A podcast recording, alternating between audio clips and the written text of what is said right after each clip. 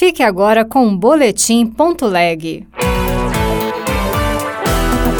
Boletim Ponto Leg. As últimas notícias do Senado Federal para você.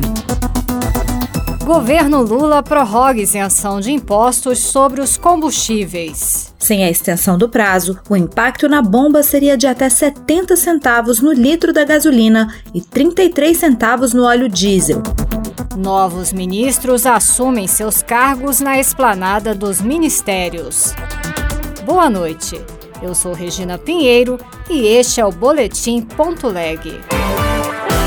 Os 37 ministros do novo governo já estão trabalhando na esplanada dos ministérios. Entre eles, sete senadores estão no primeiro escalão da administração Lula. Repórter Roberto Fragoso. Renan Filho, que assume os transportes, destacou que Lula foi eleito pois conseguiu reunir uma frente ampla de apoio e que essa reunião de vários grupos diversos vai trazer representatividade para o novo governo. A frente ampla construída por ele vai ter condição de levar o Brasil novamente ao crescimento econômico, a melhor distribuição de renda, a redução das desigualdades regionais, que é no fundo o que as pessoas precisam, com mais emprego, mais qualidade de vida. Alexandre Padilha, das Relações Institucionais, diz que com o fim do governo Bolsonaro, acaba a era dos conflitos entre os poderes e as instituições. Eu vou ser o ministro das Relações Institucionais exatamente para a gente reabilitar o bom ambiente com as instituições. O senador Carlos Fávaro, que vai para o Ministério da Agricultura, Pecuária e Abastecimento, diz que até mesmo a velha disputa entre ruralistas e ambientalistas será deixada de lado. O meio ambiente, o clima, é fundamental, tem que caminhar junto com a produção. O primeiro e grande desafio é reconstruir a imagem do Brasil como um país sério que respeita o ambiente e produz muito.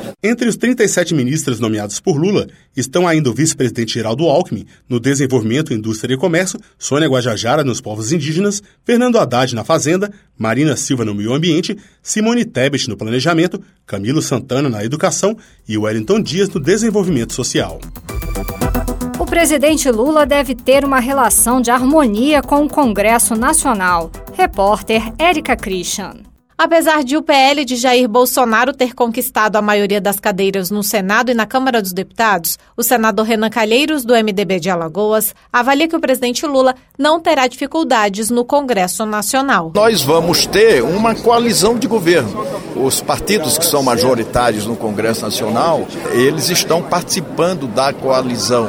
É uma participação significativa, programática, conceitual e nós esperamos que esse modelo dê certo. A despeito de União Brasil integrar a base de Lula, a senadora Soraya Tronic, de Mato Grosso do Sul, anunciou que será independente. Vou continuar trabalhando com independência pelos brasileiros e para os brasileiros. É isso o meu trabalho.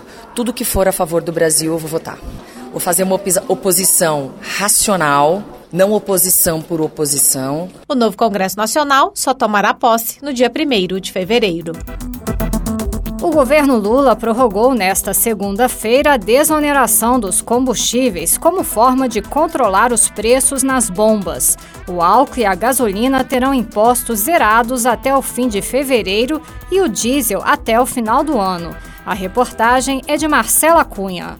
A medida isenta de PIS, PASEP e COFINS a gasolina e o álcool, além do querosene de aviação e do gás natural veicular até 28 de fevereiro. Também termina neste prazo o benefício sobre a CID da gasolina. Já as alíquotas sobre o diesel, biodiesel, gás natural e gás de cozinha serão mantidas em zero até 31 de dezembro. A contenção de impostos foi adotada pelo ex-presidente Bolsonaro e terminou em 31 de dezembro. Sem a extensão do prazo, o impacto na bomba seria de até 70 centavos no litro da gasolina e 33 centavos no óleo diesel. Para o novo líder do governo no Congresso, senador Randolfo Rodrigues, da Rede Sustentabilidade do Amapá, a medida foi uma armadilha do antigo governo.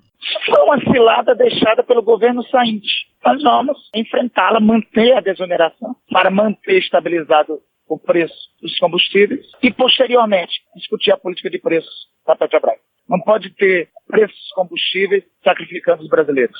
Indicado para presidir a Petrobras, o senador Jean Paul Prates, do PT do Rio Grande do Norte, afirmou que durante a prorrogação, a política de preços indexados com o dólar será reavaliada. A estimativa é que a volta dos impostos representaria um aumento no caixa do governo de até 53 bilhões de reais em 2023.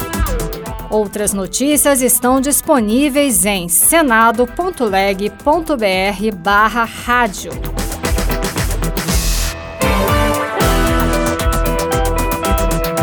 Você ouviu Boletim.leg. Notícias do Senado Federal.